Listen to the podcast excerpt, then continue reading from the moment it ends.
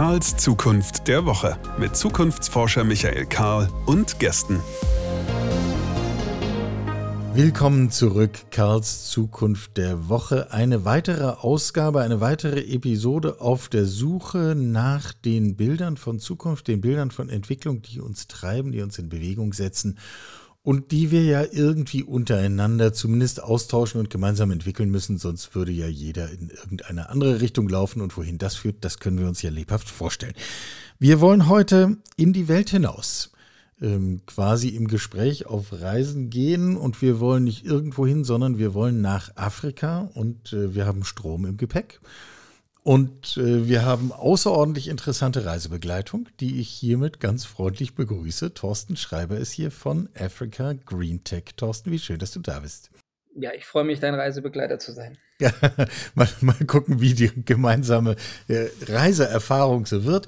Ähm, Africa Green Tech war mir sehr präsent, aber ich gehe mal davon aus, das äh, gilt möglicherweise nicht für alle Menschen, die uns jetzt gerade zuhören. Insofern lass uns einmal vorne anfangen. In meinen laienhaften Worten, ihr bringt Technologie in ziemlich abgelegene Gegenden Afrikas, die dafür sorgen, dass Menschen vor Ort Strom haben, auf das sich dann vieles weitere entwickelt. Habe ich den Kern in etwa getroffen? Ja, das äh, trifft das sehr gut. Äh, ich würde aber noch hinzufügen wollen, dass wir auch das, die Art und Weise, wie wir das tun, im Gegensatz zu äh, der Industrie, in der wir tätig sind, da haben wir auch nochmal einen ganz entscheidenden anderen Faktor, nämlich wir betreiben unsere Anlagen und wir verkaufen sie nicht. Das ist äh, ein wesentlicher Unterschied im Vergleich zu allen anderen Akteuren in diesem Markt. Also das Alternativmodell wäre, man würde irgendwo hingehen und seine Lösung vertreiben und dann muss halt die Stadt, das Dorf, wie auch immer, das kaufen, was, was ihr zu bringen habt. Ähm, und die Hürde umgeht ihr. Warum? Ja, wir haben die große Erfahrung gemacht in den letzten Jahrzehnten, ähm, auch durch Beobachtung, dass eben sehr viel Technologie zwar äh, nach Afrika gebracht wird, durch Entwicklungshilfeprojekte, auch durch staatliche Akteure. Und äh, dann werden diese Projekte aber nicht äh, nachhaltig betrieben, weil es letztendlich keinen, keinen ähm, Incentive gibt für den Betreiber. Und dann wird diese Technologie oftmals sehr schnell, geht die kaputt, äh, wird dann ausgeschlachtet und das Projekt versandet dann oder versumpft oder wie man es auch immer nennen möchte. Und das wollten wir eben von Anfang an anders machen. Und deswegen haben wir uns eben für dieses aufwendig und auch gefährliche, in unserem Fall teils gefährliche Modell entschieden, ähm, mit diesen Dörfern zusammen, also mit den Communities zusammen, ähm, das Problem Strom, Wasser, auch Kühlkette äh, zu verändern und ähm, sind eben in diese Rolle des kommunalen Energie- und Wasserversorgers äh, geschlüpft. Und das gab es bisher noch nicht so, oder äh, gibt es äh, bislang auch noch nicht. Und das macht das Ganze wesentlich aufwendiger, aber dann eben auch erfolgreicher, weil bis heute, toi, toi, toi, sind alle unsere Dörfer operativ und ähm, führen dann eben auch zu diesen tollen Entscheidungen, äh, tollen Veränderungen, die es äh, durch den Strom dann eben gibt. Also es gibt viele Projekte, aber nicht alle laufen sozusagen. Ich glaube, das ist die wesentliche Message. Ja, ja. Lass uns uns noch einmal ganz konkret machen, damit Menschen ein Bild vor Augen haben, was auch mit deiner Realität übereinstimmt. Wir reden über Niger, Mali und den Senegal, korrekt? Mhm, und Madagaskar? Und Madagaskar. Das heißt, drei dieser vier befinden sich ähm, in der Sahara. Ja, konkreter in dem, in dem Sahel. Also die Sahara selbst ähm, ist ja relativ unbewohnt, aber der Streifen direkt unter der Sahara nennt man Sahel. Das ist dann sozusagen der bewohnbare Teil. Ähm, der zieht sich vom Westen im Senegal bis in, in den Osten Afrikas nach Somalia so ein, ähm, ein, Streifen, den nennt man Sahel. Und da befinden sich eben einige Länder, die äh, sehr stark eben von dieser, von der Nähe zu Sahara letztendlich auch äh, beeinflusst werden. Ihr habt dort Lösungen im Gepäck, die so ein bisschen containerartig aussehen und die auf Solarenergie setzen, richtig? Genau, wir bauen, ähm, also mittlerweile entwickeln wir auch andere Lösungen, aber bekannt geworden sind wir letztendlich für eine mobile Solartechnologie, die wir ähm, in Form eines Containers bauen, Dabei ist der Container sowohl dann das Transportinstrument als auch eben dann die Behausung für die Elektronik. Ähm, allerdings sind das keine Standard-Container, sondern wir bauen diese Container wirklich selbst. Die sind äh, ausgerüstet mit Auszieharmen, äh, sowohl auf der vertikalen als auch auf der horizontalen Ebene. Das heißt, wir haben dann rechts, links und aus dem Dach kommen dann so ähm, große, schwere Arme, auf denen sind dann äh, Solarmodule befestigt, die sich ausklappen lassen. Das Ganze hat den großen Vorteil gehabt, äh, als wir angefangen haben, dass unsere Technik mobil bleibt. Das heißt, wir können sie innerhalb von wenigen Stunden auf, aber eben auch abbauen. Das war damals entwickelt worden, hauptsächlich für Investoren, um deren Sicherheit zu bieten, auf ihre Assets zuzugreifen, sollten diese eben in einem Land stehen, was äh, politisch instabil wird. Äh, das war damals sozusagen unser Versprechen an unsere Investoren, mit dem wir dann angefangen haben. Heute sind wir trotz Krisenregionen in der Lage, ähm, auch Anlagen fest zu installieren und zu betreiben. Äh, wir haben natürlich auch viel gelernt, aber das war damals sozusagen unsere, unsere Gründungsstory. Über die Auswirkungen von Krisen vor Ort äh, reden wir dann, glaube ich, gleich nochmal. Das finde ich ein sehr spannendes Thema. Da gibt es sicher auch, ähm, auch im Gespräch viel zu lernen. Aber äh, um das Bild vor Ort dann nochmal abzurunden, du sprichst von Dörfern, in die ihr das bringt. Wie groß stelle ich mir so ein Dorf vor? Ja, das ist ähm, von Land zu Land und Region zu Region ein bisschen unterschiedlich, aber wenn wir jetzt sag ich mal so von durchschnittlichen Dörfern sprechen, ist vielleicht auch grundsätzlich ganz wichtig für deine Hörer. Ähm, wir, wir haben natürlich durch das, dass wir eine Vielzahl von verschiedenen Standorten haben, ähm, gibt es viel Durchschnitt, aber jedes Dorf ist letztendlich anders. Das mhm. muss uns einfach nochmal vor Augen geführt haben. Aber gehen wir mal von Mali aus, wo wir angefangen haben, wo wir auch die meisten Standorte bis heute haben. Ähm, dort reden wir von Dörfern, die so äh, 3, 4, 5.000 Einwohner haben. Und ähm, in diesen Dörfern schließen wir dann ungefähr ähm, die Hälfte der äh, Haushalte an, äh, wobei ein Haushalt aus Großfamilien besteht. Das heißt, ist nicht wie bei uns ein äh, zwei bis fünf Personen Haushalt, sondern ein äh, 10 bis 40 Personen Haushalt. Das liegt daran, dass äh, der Sahel überwiegend muslimisch ist und im ländlichen Raum leben die Menschen polygamisch. Das heißt, äh, ein Mann äh, hat bis zu vier Frauen. Und ähm, in der Regel, wenn man die Geburtenrate zugrunde legt, zum Beispiel von einem Land wie Niger mit acht, dann hat so eine Familie in der Regel eine ganze Menge ähm, äh, Mitglieder. Ähm, außerdem ist es traditionell so, dass es entweder ähm, Viehhirten gibt also die, die Ethnie der Pöll zum Beispiel, die halten sehr viel Vieh. Das heißt, dort sind die männlichen Mitglieder der Familie der Regel mit den Tieren auf den Feldern unterwegs. Und dann gibt es eben die äh, sässigen, äh, sesshaften Bauern, die Farmer, äh, die Landwirtschaft betreiben. Und ähm, dort sind die äh, Familie, also die männlichen Mitglieder der Familie oft zu Hause abends, gehen tagsüber aufs Feld, kommen dann wieder zurück. Und äh, da diese beiden ethnischen Gruppen sind sozusagen dann unsere Kunden und haben dann auch ganz unterschiedliche Nutzerprofile. Aber so ganz grob kann man sagen, dass so, eine, so ein Haushalt eben durchaus 40 äh, bis 50 Personen sein kann, weil oftmals lebt zum Beispiel der erste oder der zweitälteste Sohn mit seiner Frau und dessen Familie auch noch mit auf dem Gehöft. Und ähm, wir versorgen dann praktisch äh, einen so einen Haushalt mit äh, einem Zähler und dann verteilt man das auf dem Gehöft äh, zu den mhm. verschiedenen, verschiedenen Nutzern. Aber da können wir gleich nochmal ein bisschen detaillierter drauf gehen, wie das technisch funktioniert. Ähm, aber so kommt das dann eben zustande, dass wir ähm, mit, mit Stolz sagen können, dass wir so ein ganzes Dorf mit Energie versorgen können, obwohl wir eine relativ kleine Anlage bauen. Und jetzt kommt der, wie ich finde, ja sehr spannende Punkt. Dann seid ihr also gekommen, dann habt ihr das aufgestellt, dann ist auf einmal Strom da, wo vorher keiner war. Und was passiert dann? Was wird auf einmal möglich, wenn ich auf einmal Strom aus einer Steckdose habe? Ja, so ähm, just in dem Moment passiert das gar nicht, sondern das ist ein Prozess, der sowohl vor der Elektrifizierung beginnt, als auch dann eben, äh, sobald dann die Anlage aufgebaut ist. Ähm, in der Regel kommt das, also zwischenzeitlich kommt das Dorf auf uns zu oder der Bürgermeister oder ähm, Vertreter von der, von der lokalen Gemeinde. und äh, fragt eben bei uns an, ob wir äh, ihr Dorf auch elektrifizieren können. Wir klären dann mit dem äh, Regulierer, das Dorf Teil eines ähm, wie auch immer gearteten Programms ist von der Regierung. Und ähm, dann äh, fragt sozusagen die Gemeinde bei dem Regulierer an, äh, um Erlaubnis an, dass wir dieses Dorf ähm, überprüfen dürfen. Und dann geht sozusagen der Prozess bei uns los, wenn wir diese Genehmigung haben, also wenn das Dorf nicht Teil einer internationalen äh, ähm, Elektrifizierungsstrategie ist, also noch frei ist, keinen Betreiber hat, dann gehen wir äh, vor Ort und erklären erstmal den Menschen, wer wir sind und was wir tun und dass unser Strom eben, dass wir ein privates Unternehmen sind, dass wir unseren Strom verkaufen und welche Tarife wir da möglich machen.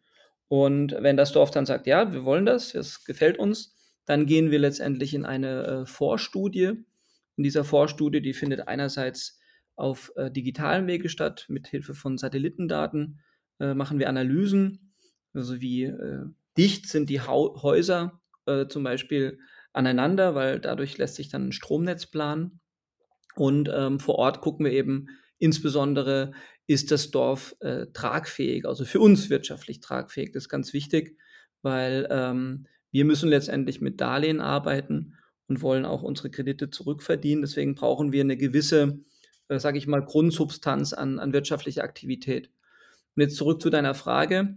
Äh, die äh, können wir um Faktoren dann verbessern, weil alle Berufe, die es in diesem Dorf bereits gibt, und das sind klassische äh, Berufe, die wir vielleicht aus den vorindustrialisierten Zeiten kennen, also sowas wie Schreiner ähm, oder auch Schneider oder ein Hufschmied.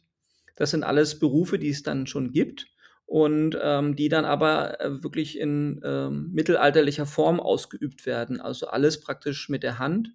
Ähm, Schneider arbeitet dann mit einem Handhobel, mit einer normalen Säge.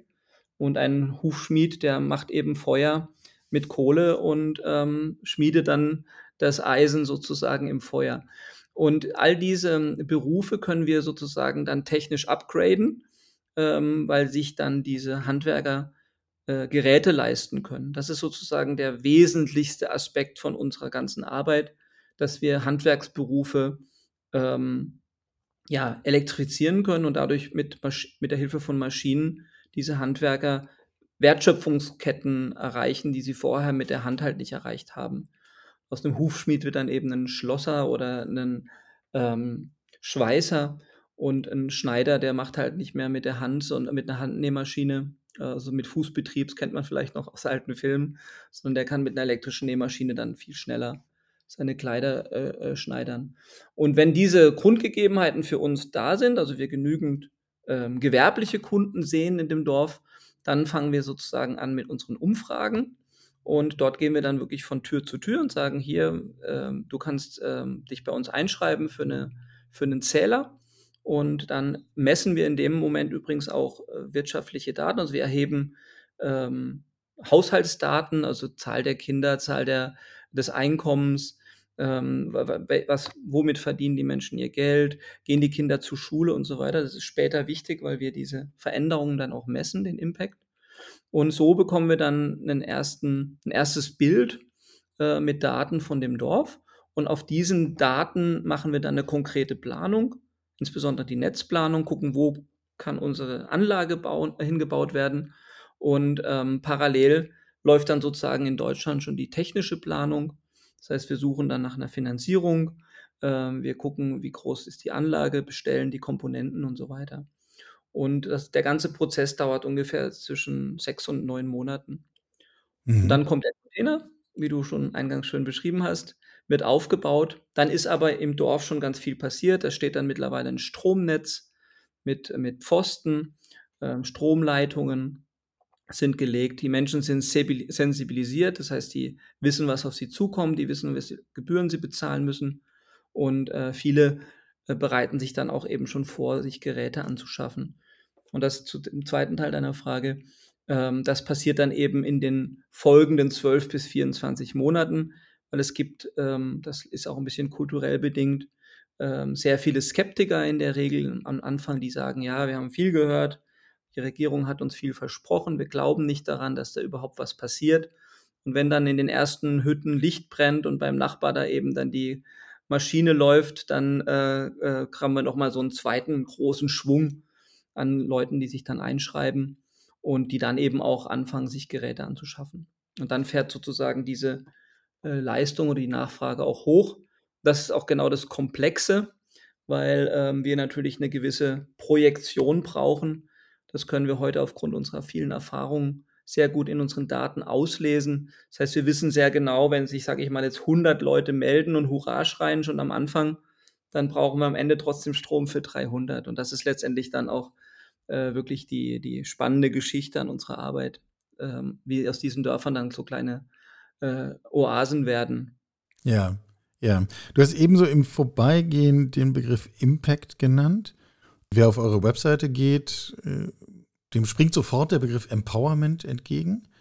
Ist das das, was du ebenso mit diesen beruflichen Entwicklungen und Ähnlichem gemeint hast? Ist das das, was, woran ihr es dann wirklich messt? Wie, oder woran könnt ihr sehen, hier hat sich jetzt in den vergangenen 24 Monaten wirklich was verändert, hier ist was passiert. Worauf schaut ihr da? Mhm. Ja, das hat zwei Aspekte. Also empowering oder ähm, das ist ja doppeldeutig, ne? Also äh, von einerseits mit Strom, auf der anderen Seite eben der Begriff der, der ähm, am Französischen encourager, also dieses Befähigen von Menschen. Ähm, und das ist letztendlich der Kern unserer Marke. Das heißt auch die Gründungsgeschichte von meiner Frau und mir, die ja aus Mali stammt, ähm, das ist genau das gewesen.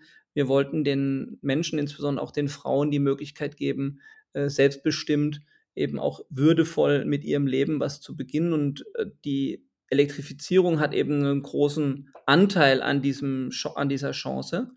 Ähm, und wir haben dann im Laufe der Jahre natürlich gemerkt, dass es auch sehr schwierig ist, das finanzierbar zu machen, weil ähm, letztendlich ist es eine Infrastruktur, die wir aufbauen. Und das ist in der Regel ja, zumindest im globalen Norden, Aufgabe des Staates oder Aufgabe eben der, der Regierung und nicht die Aufgabe von privaten Unternehmen aus dem Ausland. Ähm, man stellt sich das mal hier vor, da kommt irgendein äh, äh, Mann aus Kamerun mit einem langen Bart und äh, geht hier in ein Dorf und sagt, äh, wir verkaufen euch jetzt Strom. Das ist ja erstmal schon relativ weit weg.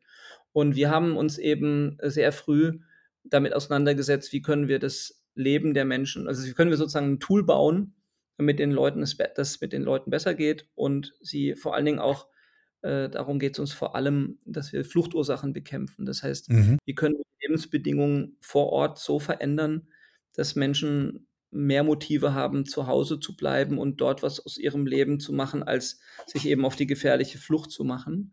Und so kam dann eben auch dieser Empower-Begriff zustande, den wir in, unserem, in unserer Kommunikation verwenden. Aber im Kern ist es genau das, dass wir sagen, ähm, wir schaffen Basisinfrastruktur, damit Leute dann darauf aufbauen, in ihren Kernkompetenzen etwas äh, äh, tun und aufbauen können.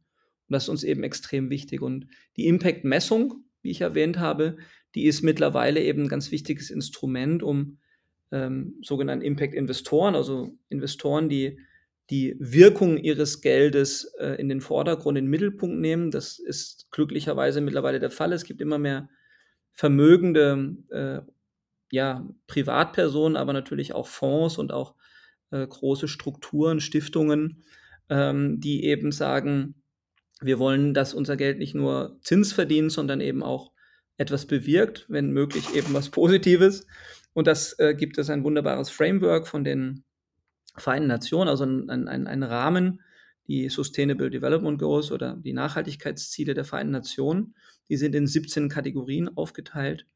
Und ähm, hier haben wir praktisch unser ganzes Unternehmen darauf ausgerichtet, dass wir anhand dieser 17 Nachhaltigkeitsziele unsere Arbeit messen.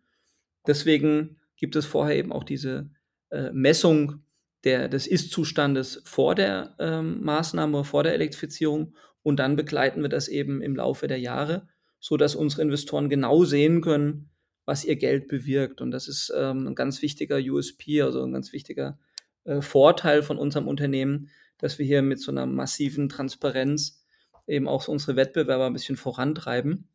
Lass mich da ganz kurz noch den Begriff des Output und des Outcome mhm. ähm, nennen, weil der ist in der, in der, in diesem, diesem Fachbereich äh, Impact ein ganz großes Thema. mit Output meint man zum Beispiel, ein Projekt wird realisiert und ähm, der Output ist zum Beispiel, man baut eine Solaranlage, ich sage jetzt was mit einem Megawatt Leistung, ja, dann äh, kann man das natürlich auch wunderbar melden, sagt hier, die Anlage ist gebaut und läuft. Und ähm, ob dahinter aber zum Beispiel irgendwelche Menschen äh, von diesem Strom profitieren, äh, das ist damit gar nicht gesagt. Ja? Und sehr, sehr viele ähm, auch ähm, ETFs, also Nachhaltigkeitsfonds, messen nur Output. Das heißt, da wird nur geguckt, ist dieses Geld entsprechend verwendet worden. Aber es wird nicht gemessen, ob damit auch ein nachhaltiger Effekt erzielt wird. Und äh, wir sind eben sehr spezialisiert auf Outcome. Das heißt, wir sagen nicht nur, schau mal hier, wir haben so einen Container da aufgestellt im Dorf, sondern das und das passiert mit dem Strom. Und das ist, glaube ich, ein ganz wichtiger Aspekt, wo wir auch im, im Rahmen der Nachhaltigkeit viel stärker darauf achten müssen, um Greenwashing eben zu vermeiden oder Whitewashing. Äh, wir müssen eben auch gucken, wirkt dieses Geld wirklich nachhaltig ähm, positiv oder gibt es nicht sogar negative Effekte? Und wenn dann so eine Industrieruine da steht in Afrika, davon habe ich ganz viele gesehen in meinem Leben, dann ist das eben eher äh, schlecht und ein schlechtes Zeichen auch für Entwicklungszusammenarbeit. Deswegen müssen wir ganz drauf achten, was passiert denn wirklich mit dem, mit der, mit der, mit dem Projekt, was die Leute da äh, umsetzen. Ja, und diese Industrieruinen, das sind dann auch diese Vertriebsmodelle, von denen wir kurz am Anfang sprachen. Ne? Da dürfte es eine Verbindung geben. Ich würde das mit dem Outcome gerne noch ein bisschen konkreter verstehen. Äh, du hast ein großes Wort eben benutzt und gesagt, im Grunde geht es uns auch darum, Fluchtursachen zu bekämpfen. Oder man könnte es positiver formulieren, Menschen eine stärkere Perspektive zu geben, dass es sich lohnt, sich da zu engagieren und einzusetzen, äh, wo man halt herkommt, wo man, wo man sich zu Hause fühlt. Ähm, es geht ja keiner freiwillig auf die Flucht, nur so aus der großen Lust heraus. Die Route ist mörderisch, wie wir wissen. Kann man wirklich so eine eins zu eins Beziehung zwischen einem solchen Engagement und einer Flucht, wie auch immer, Rate oder sowas herstellen? Oder, oder ist es dann im Konkreten doch schwierig zu sagen, hier korreliert vielleicht was, aber es ist doch kein echter belegbarer kausaler Zusammenhang? Naja, also alleine über diese Frage, Michael, könnte man wahrscheinlich mehrere Podcast-Folgen machen. Das Problem vermute, ist, dass ja. wir das Problem erstmal äh, ist, dass wir uns hier in Deutschland in einer völligen Wahrnehmungsblase befinden. Ähm, wir, und es ist ein sehr sensibles Thema, denn wenn wir uns die aktuellen Trends angucken, wie ähm, rechtspopulistische Parteien an äh, Zustimmung gewinnen, dann ist das ein ganz, ganz ähm, heikles Thema. Und heikel deswegen, weil wir nur die ähm, sozusagen die Folgen und die Konsequenzen uns angucken. Das sind die Zahlen der äh, Menschen oder Geflüchteten, die ähm, hier ankommen. Was sozusagen in den Herkunftsländern passiert und wo da die Verantwortlichkeiten sind und die Ursachen, das interessiert oft auch die Medien gar nicht so, sondern wir gucken uns dann nur äh, eben die Zahlen der Geflüchtetenlager an und die Migrationsprobleme, die aus der schwierigen Integration herrühren. Ähm, und wir setzen eben auch ich ganz persönlich jetzt von meinem politischen äh, Engagement, ich setze genau an der anderen Seite dieses Spektrums an, also da, wo die Situation entsteht. Und da zurück zu deiner Frage, ja, das kann man. Also wir können ähm, beweisen, dass äh, wir weniger Fluchtbereitschaft haben in Dörfern, in denen wir seit längerer Zeit tätig sind.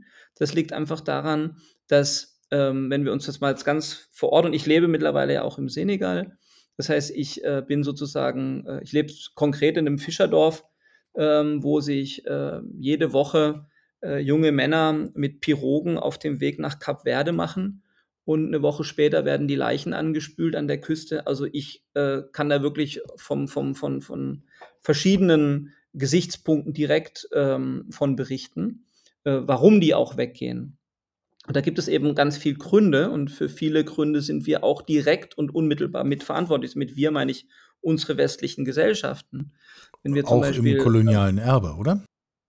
Ja, das koloniale Erbe, aber auch ganz akut zum Beispiel ähm, unsere äh, EU-Fangflotten äh, fischen zum Beispiel das äh, Meer vor Senegal, Gambia oder auch Ghana oder Elfenbeinküste leer äh, für unsere äh, Supermärkte, damit wir äh, günstig ähm, Fleischkonser äh, Fischkonserven haben. Und den Fischern bleibt eben nichts mehr. Ich gehe morgens ähm, am Strand relativ äh, oft joggen ähm, und sehe eben, ähm, dass die Fischer dort äh, Fische aus dem Wasser ziehen, die, naja, die eigentlich gar nicht verzehrbar sind, die sind noch so klein. Und ähm, die werden dann getrocknet und zu irgendwelchen Suppen verarbeitet. Aber den Menschen bleibt einfach nichts mehr. Also das Meer gibt ihnen nichts mehr zurück. Das hat natürlich auch mit der Überfischung zu tun, aber hauptsächlich damit, dass diese, diese Küstenstreifen wirklich von EU ähm, genehmigten Fischtrawlern leer gefischt wird. Und teilweise wird der Fisch direkt schon auf dem, auf dem Boot, äh, äh, das sind so schwimmende Konservenfabriken, verarbeitet und landen dann eben bei uns letztendlich in der Einkaufstüte. Und ähm, gleiches Beispiel äh, ist mit, mit, mit Hähnchen oder äh, mit anderen ähm, ja, Produkten, die wir in der EU hochsubventionieren und die eben die Märkte komplett verzerren. Und ähm, deswegen ist mir ganz wichtig, dass man erstmal so ein bisschen durchatmet bei dem Thema Migration, erstmal so guckt, woher kommt das und was kann man denn wirklich dagegen tun. So, und ähm, ich bin dann halt irgendwann angetreten und gesagt, was können wir dagegen tun? Wir können versuchen, die äh, Lebensumstände der Menschen so zu verbessern, dass sie gar keine Notwendigkeit mehr sehen, das Land zu verlassen. Und das geht eben dadurch, dass man in der Landwirtschaft vor Ort versucht, Verbesserungen vorzurufen. Also ähm, Elektrizität ist jetzt ja nicht nur ein wie in meinem Beispiel, verwendet, um Handwerk auszuüben, sondern auch zum Beispiel in der Agrarwirtschaft. Die Menschen sind auch dort ja ohne Elektrizität ähm, noch auf äh, Handarbeit sozusagen angewiesen. Es gibt ja keine Traktoren oder sonst was. Das heißt, die Effizienz der Landwirtschaft zu erhöhen, gleichzeitig den Menschen auch beizubringen, wie wichtig Biodiversität ist, weil auch dort äh, geht es leider jetzt schon los, dass internationale Konzerne mit ihren ähm, Produkten kommen, wie Glyphosat und so weiter, und dort auch wieder genau den gleichen Schaden anrichten. Also es geht letztendlich darum, diese, diese ähm, ja, noch sehr natürlich und ursprünglichen äh, Ressourcen ähm, jetzt nicht so auszubeuten, wie wir das im, im globalen Norden gemacht haben und den Menschen dadurch eben Perspektiven zu schaffen. 80 Prozent der Leute arbeiten in der Landwirtschaft in dieser, in dieser Sahelregion. Und dort liegt eben auch ein riesiger eine riesige Chance, weil ähm, diese großen Flächen, die es gibt, die kann man eben, wenn man sie äh, landwirtschaftlich gut nutzt, äh, können eben auch sehr stark genutzt werden, um ähm, Exportprodukte herzustellen. Ich möchte dir die, die, die Mango zum Beispiel mal nahelegen. Ja, äh, sowohl die frische Form als auch die äh, getrockneten Mangos, die es bei uns in Gläsern gibt hier in, in Deutschland. Äh, da kommt sehr viel aus Mali oder auch aus Burkina Faso. Allerdings werden diese Wertschöpfungstiefen im Moment nicht von den Menschen, die die Mangos anbauen, äh, wertgeschöpft, sondern auch wiederum von Konzernen. Und äh, wir können eben in vielen unserer Dörfer jetzt feststellen, wo Mangos hergestellt werden, dass durch die Kühlkette, die wir anbieten, die Mangos eben vor Ort verarbeitet werden können. Dadurch entstehen dort eben Arbeitsplätze und wesentlich mehr Haushaltseinkommen. Und dann passiert eben genau das, was ich eingangs gesagt habe. Die Leute sagen dann, ähm, okay, wenn ich Arbeit habe, dann bleibe ich doch lieber bei meiner Familie. In meinem Dorf geht es mir auch gut. Warum soll ich mich auf die gefährliche Reise machen? Und diesen Zusammenhang, den möchte ich eben immer wieder gerne, und danke, dass du mir auch die Möglichkeit gibst, ähm, äh, äh breit tun, weil es ist so einfach, ähm, ich will dir eine konkrete Zahl nennen, also uns kostet ein abgewiesener Geflüchteter weit über 40.000 Euro. Ja, also das ist das, was wir als Gesellschaft. Ein Prozess auf unserer Seite, ja. Ja, einfach von dem, von dem Abweisungsprozess, die Unterkunft, die Rückführung und so weiter. Dieser Mensch ist dann übrigens ähm, geächtet. Ne? Also wenn der zurück äh, in ein Land wie Mali kommt, wird er von seiner Familie und von seinen Freunden komplett verstoßen, weil er als gescheitert gilt. Dazu muss man auch ein bisschen verstehen, wie diese Migration überhaupt entsteht und ähm, wie dort eben auch mit umgegangen wird. Also wie die, die, die Schlepper sind ja keine Menschenhändler, sondern das sind ja Dienstleister, die diese Menschen sozusagen engagieren, um sie ähm, e, eben nach Europa zu bringen, weil sie natürlich ähm, sich erhoffen, ähm, hier bei uns ein Einkommen zu erzielen, um damit dann ihre Familie durchzubringen. Also es ist ja nicht so, dass der, dass der irgendwie so ein, das sind ja keine Egoisten, die hier nach Europa kommen, um dann sich ein Ferrari zu leisten, sondern sind letztendlich ihrerseits auch nichts anderes als eine Art Form von moderner Sklaverei. Die versuchen sich hier einen Job zu ergattern und schicken dieses Geld fast zu 100 Prozent äh, an ihre Familien, damit die dort überleben. Und da ist es für mich eben wesentlich naheliegender, ähm, in diese Region zu investieren. Ich sage ja nicht mal, dass man das Geld verschenken muss oder jetzt da verspenden muss, sondern ähm, es kostet über unser System zum Beispiel nur 1000 Euro, also runtergebrochen jetzt im Durchschnitt auf eine Haushaltselektrifizierung, kostet es nur 1000 Euro Investment, um einer Familie mit rund 40 Personen einen Stromanschluss zu legen. Und das muss man sich einfach mal reinziehen. Also einer von 40 wird entsandet, kostet uns dann 40.000.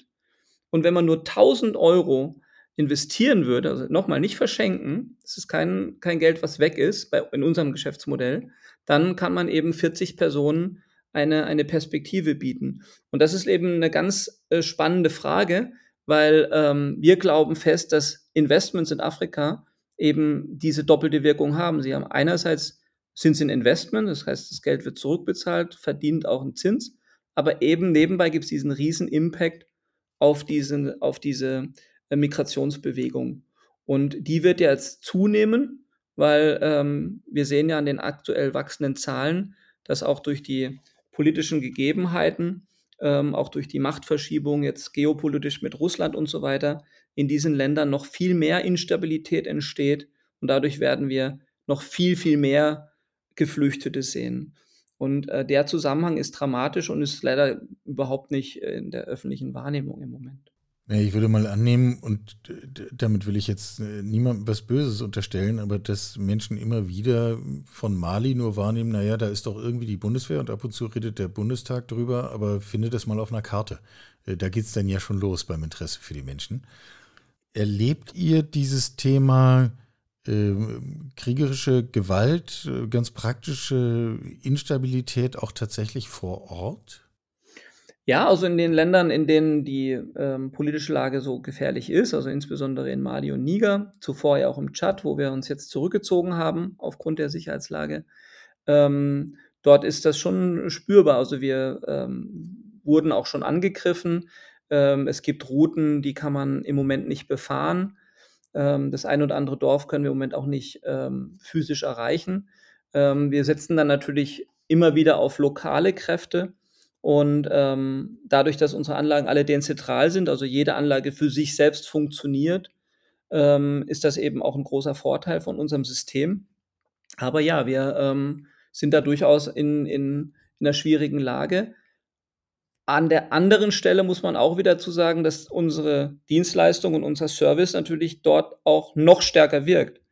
Also ähm, wir Klar, hatten hat zwei Seiten. das Phänomen, ja genau, vor einem Jahr ähm, hatte der, war, war, gab es einen zweiten Militärputsch und daraufhin hat die ähm, westafrikanische Wirtschaftsgemeinschaft, die ECOWAS, zu der Mali auch gehört, ähm, hat äh, Sanktionen ausgelobt ähm, gegen Mali, um äh, die Militärregierung zu zwingen, einen Wahltermin zu nennen für eine, eine Wiedereinsetzung der, der Verfassung.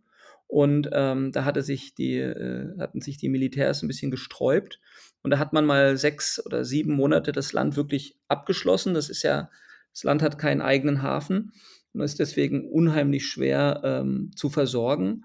Und ähm, ja, da ging dann wirklich überall das Licht aus, also in den großen Städten, weil kein Diesel mehr ins Land kam. Äh, die Elektrifizierung der großen Städte funktioniert dort mit Diesel, man höre und staune. Und in unseren Dörfern, dadurch, dass wir dezentral mit den Containern unterwegs waren, waren die Dörfer alle weiterhin versorgt. Und wir hatten dann das Phänomen, dass teilweise Leute aus den Städten eben ins Dorf gegangen sind, um mal wieder ein Wochenende äh, Radio zu hören. Und ähm, ja, das zeigt letztendlich, wie, wie, wie krisenresistent und auch wie wertvoll diese Technologie und dieses dezentrale, autarke System ist. Und da sehen wir eben auch durchaus eine große Chance, ähm, in Krisenregionen tätig zu werden. Wir brauchen dann aber natürlich äh, noch mehr Rückendeckung von mutigen Investoren und auch politischen ähm, äh, äh Regierungen, äh, die wir auch in der Regel moralisch immer haben, aber jetzt speziell in Mali ist es tatsächlich so, dass wir äh, gerade eine, eine, Doppelkrise sozusagen haben oder gar eine Dreifachkrise, weil ähm, die malische Regierung und die Vereinten Nationen sich jetzt überworfen haben. Das hat sehr stark mit Frankreich und dem Thema zu tun, dass äh, Frankreich eben als ehemalige Kolonialmacht dort ähm, auch ja, sich, sage ich mal, nicht sehr beliebt gemacht hat in den letzten Jahren. Und dort hat man jetzt eben äh, den Rückzug der MINUSMA beschlossen. Das ist die äh, Mission, die Friedensmission der Vereinten Nationen, zu deren äh, Struktur auch die Bundeswehr gehörte mit 1100 äh, Soldaten. Diese Mission wird jetzt überraschenderweise zum Ende des Jahres komplett äh, beendet. Das heißt, es ziehen sich ungefähr 13.000 ähm, Blauhelm-Soldaten zurück aus verschiedenen Ländern. Und ähm, das ist leider deswegen schwierig, weil sich seit ungefähr zwei Jahren die äh, Wagner-Gruppe dort äh, sehr engagiert, also Russland. Und ähm, dieses Vakuum, was jetzt in dieser ganzen Region entsteht, äh, ausgerechnet äh, von Russland als neuem Akteur befüllt wird. Und das wird da die ganze Region jetzt erst nochmal umkrempeln. Und ähm, das sehe ich also sehr, sehr kritisch. Und ähm, zeigt übrigens auch, dass äh, der Kriegsschauplatz Ukraine bei weitem nicht das einzige geopolitische Thema ist, mit dem wir uns beschäftigen müssten. Die Region, die, in denen die Russen jetzt aktiv sind in Afrika, ist mehr als fünfmal so groß wie die Ukraine.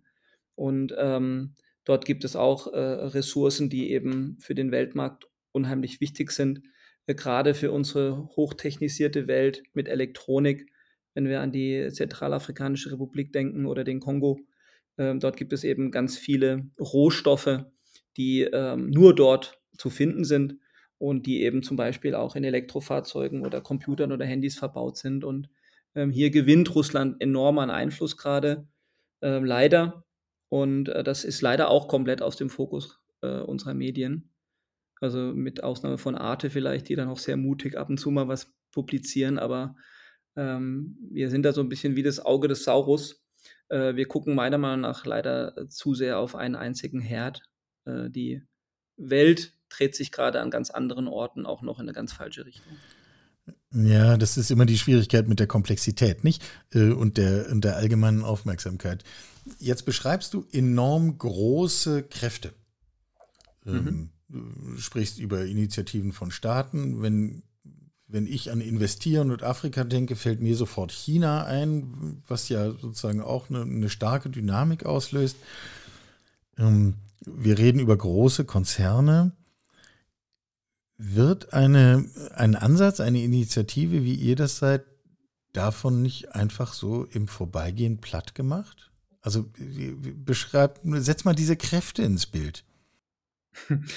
Ja, also das ist tatsächlich so, da hast du nicht unrecht. Ähm, wir sind so ein bisschen ähm, Asterix und Obelix, also ich bin Obelix, ähm, in, in, der, in dieser ganzen Story. Ähm, aber ja, der Zaubertrank, den wir haben, der ist letztendlich das Gute und die, die Idee von, von Yunus, meinem Mentor von Social Business. Also der, einfach der Glaube an das Gute im Menschen. Und äh, wir werden natürlich auch getragen von einem unglaublichen Zuspruch aus unserer eigenen Community. Das heißt, die Menschen äh, oder die Dörfer, in denen wir tätig sind, das sind ja, äh, das sind ja unglaubliche äh, Verbindungen entstanden, die auch auf spiritueller Ebene unheimlich stark sind. Also wenn ich in, in die Dörfer gehe, in denen wir arbeiten, dort, dort äh, beten die Menschen für uns, die Kinder singen für meine Frau und mich oder für unser Team. Und das trägt uns und das ist letztendlich nicht so leicht angreifbar für einen Konzern. Ja, also ähm, das ist wirklich eine, auf, findet auf einer ganz, ganz besonderen, ähm, ja, fast schon spirituellen Ebene äh, statt. Äh, die, äh, die Kräfte, die da eben am Wirken sind. Und äh, wenn du es rein von dem Macht- und Geldpotenzial siehst, müssen wir uns da letztendlich immer wie so ein kleines Schnellboot wieder verpieseln, wenn es irgendwo heftig wird. Und ähm, wir werden auch angegriffen, also äh, angegriffen von, äh, sage ich mal, politischer Ebene oder unterdrückt in verschiedenen Behörden, wo, äh, sage ich mal, fossile Konzerne äh, Führungskräfte, wenn ich sagen darf, gekauft haben, werden unsere Dossiers blockiert am Zoll, ähm, weil irgendjemand dafür sorgt. Also ja, diese Sachen passieren und ähm, sollen wir deswegen äh, aufgeben? Nein, auf keinen Fall, weil wir zeigen ja durch unser Modell an sich, dass eben dieser Wandel und dass diese Transformation möglich ist. Und äh, wenn wir irgendwann diese kritische Masse erreicht haben und äh, selbst als immer noch sehr, sehr kleines Unternehmen ähm, zeigen wir an vielen Orten schon, dass die auch in den Behörden, also in den, in den Ländern, in denen wir aktiv sind, äh, kommen die Leute mittlerweile schon und sagen, ja, Moment mal, aber Afrika Green Tech macht das doch, das funktioniert doch, warum macht ihr das nicht auch so? Und äh, das heißt, wir nehmen jetzt Einflüsse zum Beispiel auf äh, politische Entscheidungen wie Tarifentscheidungen, wir nehmen Einfluss auf ähm, äh, Ausschreibungsunterlagen, weil wir einfach sagen, Leute, äh, ihr braucht kein Diesel mehr, das ist, äh, führt zu weiterer Abhängigkeit in der Versorgungssicherheit mit Diesel, ähm, setzt auf Speichersysteme und, und, und.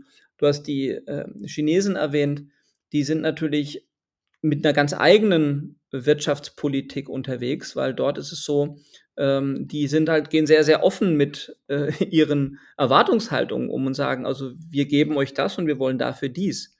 Und die afrikanischen Machthaber, die finden das eigentlich sehr gut, wenn man einfach, deswegen können die auch sehr gut mit Russland oder jetzt auch mit der Türkei, die auch extrem aktiv ist in, in Afrika gerade. Also die können eben mit solchen autokratischen Regierungen ganz gut umgehen, weil sie selber autokratisch sind, überwiegend. Und die sprechen halt einfach die gleiche Sprache, ja. Ja, du, du willst Solaranlage, ich will dein Gold, dann machen wir ein Tauschgeschäft. Und äh, wir glauben eben, dass wir, also wir versuchen sehr stark auf die Zivilgesellschaft zu setzen, also auf die Kräfte, die es bei den Menschen gibt, die dann eben auch die Arbeit verrichten und versuchen uns eigentlich immer wieder aus den großen politischen Themen rauszuhalten. Das heißt, wir laufen in vielen unserer Projekten so ein bisschen unter dem Radar, mag man so gar nicht wahrnehmen. Es liegt einfach daran, dass ja unsere Anlagen in dem Investitionsvolumen pro Einheit mit, sage ich mal, 350 bis 500.000 Euro relativ klein sind. Ähm, die großen Projekte sind dann Staudämme, große Kohlekraftwerke, Gaskraftwerke, wo es dann um äh, Milliarden geht. Und da ist natürlich dann, äh, sitzen am Tisch halt die ganzen äh, äh Machthaber und Entscheider, die dann mit ihren verschiedenen Konten in Panama und Cayman Islands dann eben auch äh, den Verteilungswettbewerb untereinander machen. Und da spielen natürlich auch die ganz großen wie Total und BP und so weiter mit.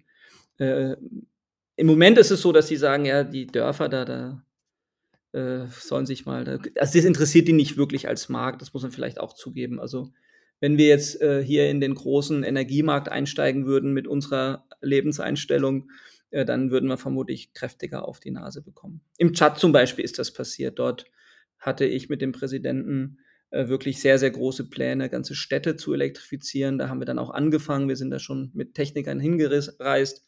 Und da ähm, haben wir dann richtig die, die, diese Macht zu spüren bekommen. Da wurden wir also wirklich bedroht, erpresst, äh, äh Todesdrohungen, äh, da sind äh, Mitarbeiter verschwunden. Also da wurde es dann ging, wurde richtig heftig. Und dann ist ja der Präsident auch ähm, ums Leben gekommen. Da sind wir dann auch evakuiert worden. Und äh, der Tschad ist also ähm, sehr stark in der Hand von mächtigen Konzernen. Äh, kann man dann gerne mal ein bisschen nachlesen. Ich möchte die jetzt nicht nennen, aber äh, das sind also durchaus bekannte Unternehmen, die dort agieren. Der Tschad ist der zweitgrößte Rohölproduzent Afrikas nach Nigeria. Äh, und da spielt eben The Big Fossil Oil eine ganz, ganz mächtige Rolle. Gleichzeitig ist das Land mit der geringsten Elektrifizierungsquote auf der Welt. Nur 4% der Menschen haben Strom. Ähm, das Potenzial für Wind und Solar ist nirgends größer. Größte Sonneneinstrahlung, ähm, also rein von dem Breitengrad her. Also wenn du dir diese Zahlen anguckst, äh, ja, fragst du dich, wo ist der Fehler? ja, warum ist das nicht das führende ähm, energieautarke Land der Welt? Ähm, und dann kommst du sehr schnell da auf den Schlüssel, dass es eben mit Öl zu tun hat und die Machtgefüge drumherum. Aber jetzt wird es äh, eher ein politischer äh, Krimi. Ähm, Michael, wir sollten zurück zu deinem ja, ja, Motto ja, nein, Also den Teil politischer Krimi haben wir jetzt, glaube ich, aufgerissen. Äh, mich würde noch mal der kulturelle Krimi interessieren und dann, dann schließen wir es auch. Also mal ganz schlicht gefragt, ich, ich verstehe das ja alles, ich kann das alles nachvollziehen. Ich äh, finde das auch, also die, die Art und Weise, wie du das für dich sortierst und jetzt hier auch darlegst, äh, finde ich äh, hochrespektabel und beeindruckend. Ähm, aber warum braucht es jemanden wie dich? Warum braucht es jemanden wie eine Organisation wie euch? Ähm, warum also meine Entschuldigung, ich will das in keiner Weise klein machen, aber Solarenergie ist jetzt ist ja da, also das muss ich ja nicht erfinden. Was ist das, warum es euch als Faktor in diesem ganzen Gefüge braucht? Warum macht das nicht so ein Dorf selber? Ja, das, gut, das ist ja zwei Fragen. Also, ähm, ich glaube, die, der Grund, warum es uns gibt, ist, dass das Unternehmen eben auf einer interkulturellen Liebesbeziehung entstanden ist. Es ist also schlicht auf der Liebe zwischen zwei unterschiedlichen Kulturkreisen entstanden, die wechselseitig eben so viel Respekt zueinander hatten, dass ich gesagt habe, was können wir gemeinsam mit dieser Kraft entfalten? Und ähm, ich bin einfach meiner, ich wollte einfach die Lebensumstände von Menschen in der Heimat meiner Frau verändern. Das war der Ursprung. Und diese, dieses große geopolitische Thema, das kam ja sozusagen erst mit, mit zunehmendem Erfolg, wo man dann einfach gesagt hat, wow, was hat das dann eigentlich für eine Wirkung auf die Industrie und eben auch auf die, auf die ganzen Themen wie Migration. Ähm, aber warum kann ein Dorf das nicht selbst? Ähm, das hat schon viele ähm, Aspekte, die, die nicht so einfach zu lösen sind. Also du hast, äh, wir haben 80 bis 85 Prozent Analphabetismus in dieser Sahelregion. Das heißt, die Menschen sind einen ganz, ganz schwierigen Zugang zu Bildung. Und äh, als wir in Mali angefangen haben, 2014 äh, mit, der, mit unserer Technologie, also diesem Ansatz, ich komme ja äh, aus dem Klimaschutzaktivismus, das für, für, mich war sozusagen der Grund, Afrika Green Tech zu gründen, ja gar nicht erstmal Dörfer zu elektrifizieren, sondern ich wollte Dieselgeneratoren ersetzen durch Photovoltaikanlagen oder auch durch Biogasanlagen. Also die Technologie ist mir relativ egal, sondern mein Aspekt ist wirklich Emissionsreduktion. Und ähm, da haben wir natürlich dann plötzlich gemerkt, ähm, ja, da ist dann doch die Kenntnis relativ gering, welche technischen Möglichkeiten heute schon existieren. Und ähm, gerade was wir mit Speichern zum Beispiel erlebt haben in den letzten Jahren, auch in der Elektromobilität, das sind jetzt alles Entwicklungen, die ganz neu sind. Ähm, aber als ich in Mali angefangen habe, äh, gab es zwar schon vereinzelt Photovoltaik, aber nur als Reduktion der Dieselverbräuche von Anlagen. Das heißt, es waren Hybridanlagen, bei denen die Solartechnik nur den, den, den Dieselverbrauch senken sollte. Es war nicht so konzipiert, äh, wirklich fossilfrei Energie zu erzeugen. In ganz Mali nicht. Und wir waren dann die Ersten, die dann gesagt haben, okay, wir lassen den Diesel ganz raus aus dem Spiel und arbeiten eben mit Photovoltaik- und Speichersystemen. Äh, es gab damals Bleibatterien auf dem Markt, aber als wir angefangen haben, gab es diesen Ansatz mit äh, ähm, Hochvolt oder mit Lithiumtechnik noch gar nicht und schon gar nicht verbaut in irgendwelche Container. Auch das ist heute relativ Branchenstandard, aber du musst da, um deine Frage richtig zu beantworten, ein bisschen in, den, äh, in die Chronologie von Afrika Green Tech gehen. Als wir angefangen haben, waren wir wirklich irre ähm, jeder hat gesagt, Schwachsinn, das wird nie funktionieren. Ähm, die Systeme kaputt, äh, geklaut, zerstört. Äh, damals, zwischen 2050, haben wir so eine kleine Erhebung gemacht von den meisten Fragen. Frequently Asked Questions von äh, Investoren und Journalisten. Und damals war die häufigste Frage, äh, wie vermeiden Sie, dass ein Terrorist mit einer Panzerfaust äh, Ihren Container abschießt, ja? Ähm, ist noch nie vorgekommen und wird auch nicht vorkommen, weil alleine so eine Panzerfaust mehr kostet als der Container. Aber es ist ein ganz anderes Thema. Und diese Frage, ähm, wie haben wir das entwickelt und warum haben wir das entwickelt, das war einfach getrieben aus diesem Wunsch, ähm, wirklich ein, ein, ja, klimafreundliche Energieerzeugung in diesen Ländern zu ermöglichen. Und wir haben es dann halt einfach mal gebaut, um zu zeigen, dass es geht. Das war damals auch unser, unser Anspruch wir haben gar nie gedacht, dass das so eine Größenordnung bekommt, sondern wir wollten eigentlich nur beweisen, dass die Idee funktioniert. Und ähm, dann haben die Leute gesagt, ja Mensch, das funktioniert doch super, dann könnt ihr noch nicht das Dorf machen und das Dorf. Ja, und dann irgendwann, das war, warte mal, 2018 in der ZDF-Dokumentation, hat mich die Journalistin dann gefragt, meine Frau und mich interviewt und gesagt, wo soll das enden? Ja, und dann haben wir uns beide angeguckt und haben gesagt, ja, pf, wo soll das eigentlich enden? Dann haben wir gesagt, okay, wir haben drei Kinder, dann lass uns doch pro Kind eine Million Menschen in Afrika mit Strom versorgen. Und so entstand dann unsere Vision, bis 2030 drei Millionen Leute in Afrika mit Strom zu versorgen. Und dieses Ziel arbeiten wir jetzt ab und ähm, sind auf einem ganz guten Weg. Und ich hoffe, dein Podcast hilft uns dabei, uns noch bekannter zu machen. Gib mir genau das Stichwort. Ähm, wer mehr über Africa Green Tech wissen möchte, aus Interesse, aus äh, Lust, sich damit zu beschäftigen, aus einem Klimainteresse, aus einem politischen Interesse, aus einem Investmentinteresse, der äh, folge einfach den Links, die wir alle in die Shownotes packen. Äh, da kann man dann mit einem Klick alles Nötige, alles weitere finden. Und wer dann hinterher mehr wissen will, der muss euch halt irgendwie kontaktieren, schreiben, in Austausch treten. Ähm, wir, das haben wir ja nun gemerkt, dass das ohne Schwierigkeiten geht. Ich äh, verfolge das weiter, was ihr macht. Ich finde das super spannend und ich danke dir, dass du das auch so transparent offen gemacht hast, wo eigentlich so eine Idee herkommt und was eigentlich die, ähm, die Erfahrungen unterwegs sind und was so diese Welt ist, in der ihr euch bewegt. Und das zumindest können wir ja zur Kenntnis nehmen. Diese, diese Vielfalt und Tiefe und Vielschichtigkeit haben wir eben üblicherweise hier nicht auf dem Schirm. Dabei passiert es genauso jeden Tag, ähm, nur halt am anderen Ort auf diesem Planeten. Ähm, Thorsten, ganz herzlichen Dank für die Zeit mit dir. War eine angenehme Reise, um das Bild vom Anfang aufzugreifen. Das freut mich, Michael, und ich habe, du hast äh, dich die ganze Zeit sicher gefühlt. Habe ich. Sehr gut. Vielen Dank. Sie hörten Karls Zukunft der Woche, ein Podcast aus dem Karl Institute for Human Future.